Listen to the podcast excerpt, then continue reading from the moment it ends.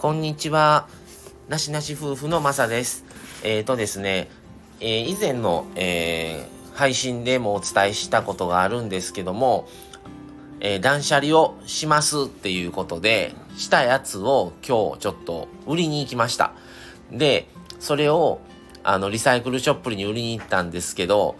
まあ、なかなかの破格値で、もう破格値だろうなとは分かってたんですが、想像以上の破格値で、あのー、まあ、結構な、あの、1点、2点じゃなくって、9点ぐらいあったんかな？ありました大小全部足して、それぐらいあったので、あのー、まあ、売って、あのー、本当にビビたるもんなんですけど、もう多分、1点入れても、そんな、もう、はっきり言って、あの、持っていく手間の方がかかってるぐらいの額でした。なので、ちょっと、まあ、もう、それで、しかも、ちょっと、家電とかがあって、家電製品がもう古くって、あの、10年製造から経過してるもの以上古いのは、もうちょっと引き取れませんってなって、まあもちろん動いてたんですけど、で、それは受け取ってもらえず、重かったんですけど、で、また持ってやがって、もうどうしようもないから、それはもう破棄処分しました。はい。で、まあ、ね、その間に挟むと、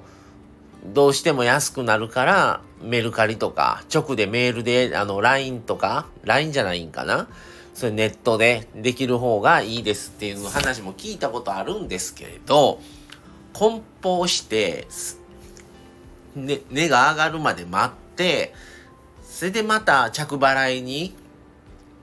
コンビニ持って行ったり、郵便局持って行ったりする手間を考えると、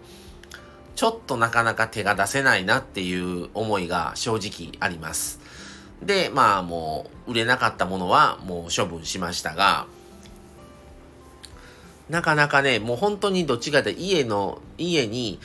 まあそういう使わないものが減って、すっき、気持ちがすっきりしたいし、すっきりできてよかったと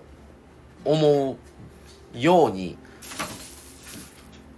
するしかないのかなっていう感じです。はい。まあ、本当に使ってなかったものとか、もういいわ、いらないと思ってた、あの、衣類とか、まあ、いくつかジャンル別でいろいろあったんですけど、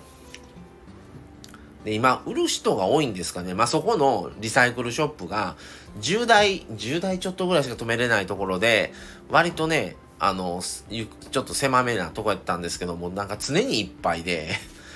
で、まあ、ちょうど出てくる車が、出ていく車があって入れたんですけど、で、その、査定も1時間以上ちょっと待ってもらわなきゃいけないので、あの、あれだったらまた一回、あの、改めて来ていただいても、みたいな話だったんで、あの、また用事があって終わってからまた、あの、来ますので、っていうことで、あの、一旦預かってもらって、で、査定が、まあ、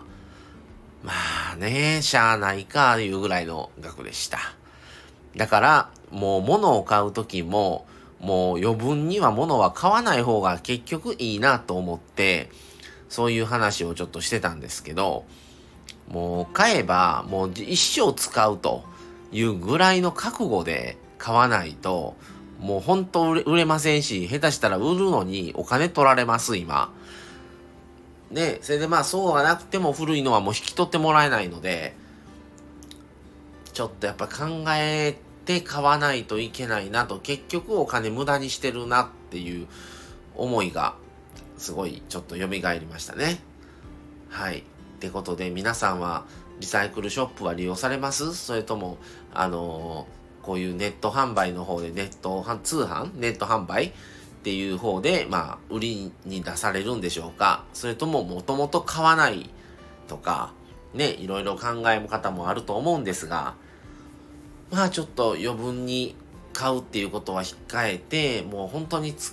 吟味しないといけないし、まあ、前使わないかなっていうのは基本買わないようにしないといけないなって思いました。はい。それでは、あの、今日は、あの、この辺で終わりにしたいと思います。ご視聴いただきありがとうございました。それでは失礼します。さよなら。